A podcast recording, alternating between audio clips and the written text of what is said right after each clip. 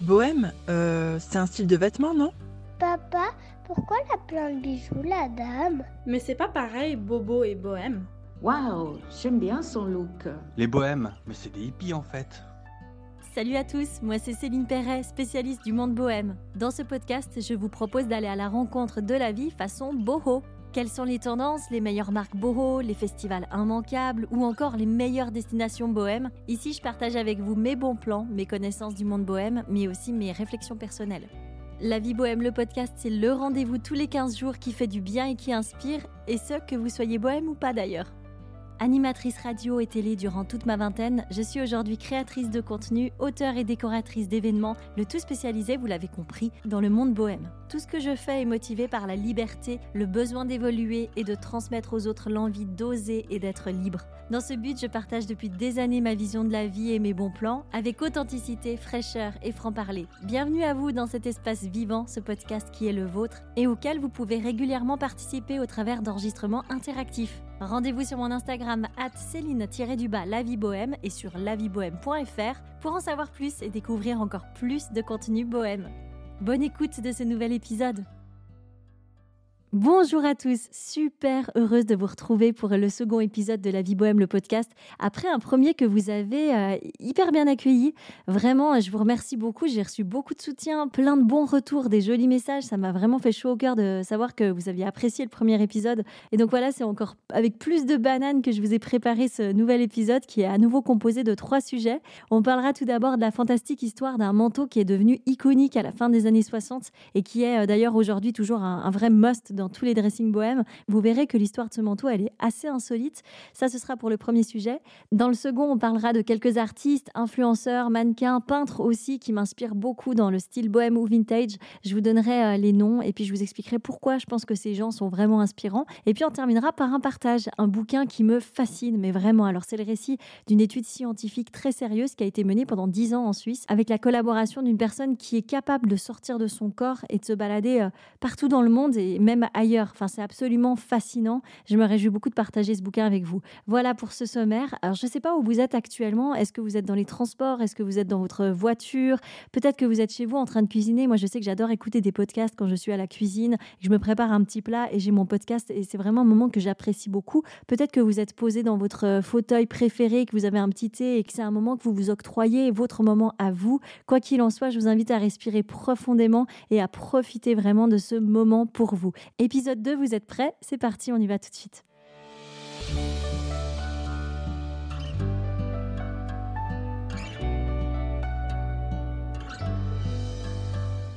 Commençons donc ce podcast avec la folle histoire que j'ai envie de vous raconter aujourd'hui d'un manteau qui est devenu iconique à la fin des années 60 et qui est resté aujourd'hui un vrai must-have de toutes les garde-robes bohèmes.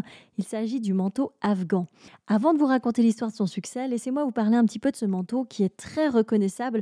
Je pense que vous allez rapidement l'identifier. Alors à la base, c'est un manteau traditionnel qui vient de la province de Hasni en Afghanistan et qui était porté depuis les années 20, spécialement durant les hivers froids par les habitants de la région. Il était fait en cuir de mouton caracoule, une race de mouton à poils longs et esthétiquement, il a cette caractéristique de présenter de la fourrure de mouton tout le long du col qui descendait ensuite devant sur le long du manteau pour suivre ensuite le bas du manteau sur tout son tour. Voilà, traditionnellement, ce manteau présente aussi des broderies sur le bas ou sur les manches d'ailleurs. Et puis, on le trouve en trois coupes différentes. On a soit le manteau classique avec la longueur jusqu'au genou, soit le manteau toujours classique mais avec la longueur jusqu'aux chevilles, ou alors façon gilet, donc sans manches jusqu'aux hanches. Alors les voyageurs occidentaux, ils ont commencé à les acheter ces manteaux dès les années 50 quand ils voyageaient en Asie centrale, mais ils sont devenus un phénomène seulement à la fin des années 60. Pourquoi? Eh bien voilà l'incroyable histoire du succès du manteau afghan, aujourd'hui pièce vintage qui s'arrache à prix d'or sur le net.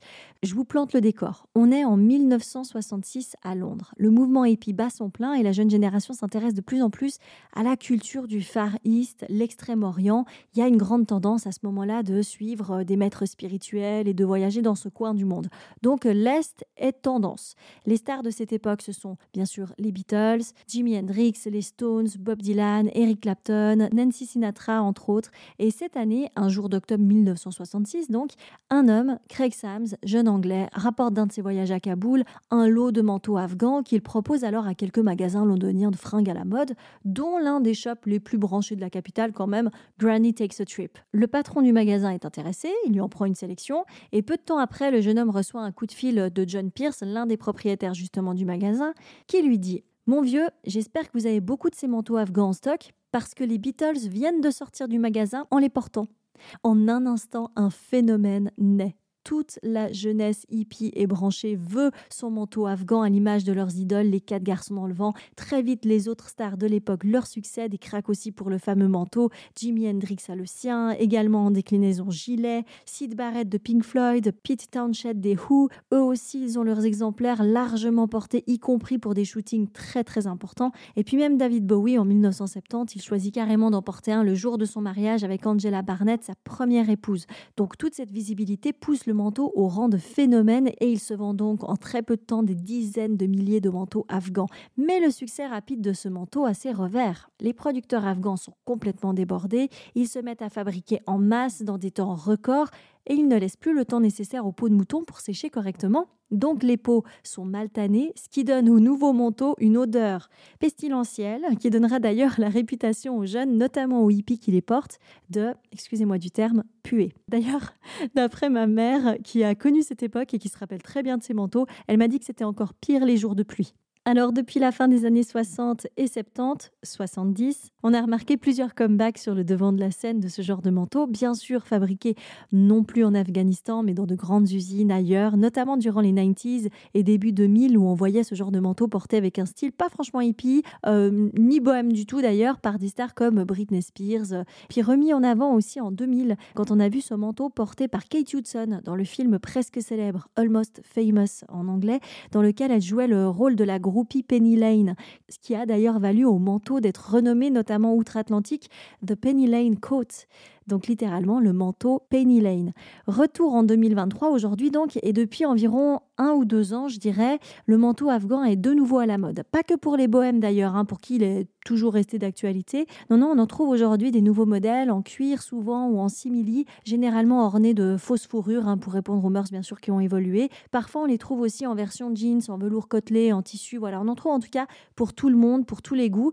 Ma recommandation d'ailleurs, si vous en cherchez un à prix correct qui ressemble vraiment fortement aux anciens, c'est le site de la boutique de Hippie Shake que je vous recommande. Ils ont des modèles super que j'ai testé d'ailleurs puisque j'en ai un et le prix tourne autour des 160 euros, donc ça reste abordable entre guillemets. Si on veut par contre s'en acheter un original des années 60, alors dans ce cas c'est possible aussi bien sûr, on en trouve dans pas mal de magasins vintage ou sur le net d'occasion à des prix par contre relativement élevés quand même, voire parfois euh, carrément exorbitants. Il faut compter entre 250 euros et jusqu'à 800 euros environ pour un très bel exemplaire. Ça peut monter encore plus haut selon la rareté.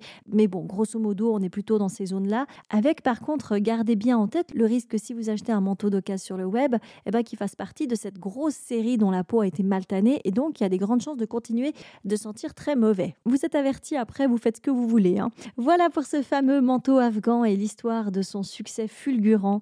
Est-ce que vous connaissiez, vous, ce genre de manteau? Je suis sûre que vous en avez déjà vu. C'est pas possible d'être passé à côté. Mais est-ce que vous aussi, bah, vous en avez un dans votre dressing? Ou peut-être que votre mère en a ou votre père, parce que bon, c'était vraiment un manteau unisexe porté par les hommes, par les femmes. Peut-être que votre grand-mère, votre grand-père en a un dans son dressing. Je pense que ça vaut la peine de leur poser la question. Demandez peut-être aussi à vos parents s'ils se souviennent de ce manteau. Quoi qu'il en soit, dites-moi, dites-moi si vous en avez un vintage, un moderne. Continuons à en parler euh, sur mon post Instagram dédié au manteau afghan sur Céline le du bas, la vie bohème.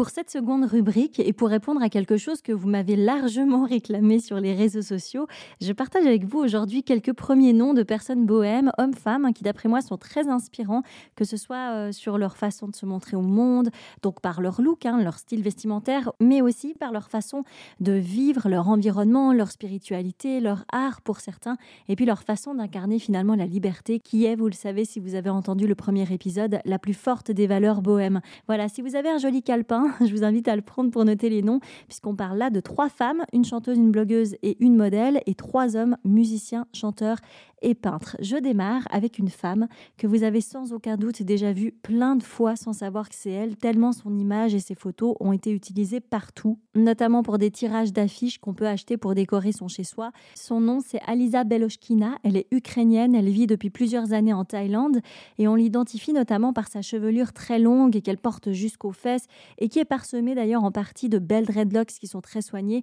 Son look est beau, mystique, il inspire énormément et elle est une vraie référence de style. Sur son compte Instagram, on y retrouve une grande partie des shootings qu'elle effectue pour euh, des dizaines de marques d'habits, d'accessoires, euh, de bijoux bohèmes. D'ailleurs, c'est une vraie mine d'or quand on est à la recherche de marques boho. Et vraiment, ces photos euh, sont toutes plus belles, toutes plus inspirantes les unes que les autres. C'est absolument sublime à regarder. Voilà donc Alisa Beloshkina, mais je vous noterai bien sûr son nom sur mon Instagram dans le post à cette rubrique.